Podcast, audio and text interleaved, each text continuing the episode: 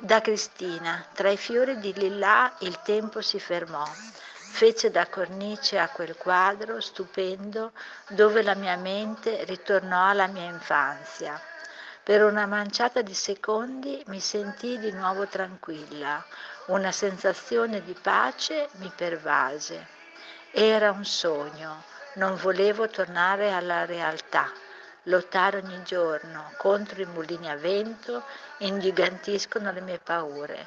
Proprio per questo non posso smettere. Lottare è vivere, vivere è lottare.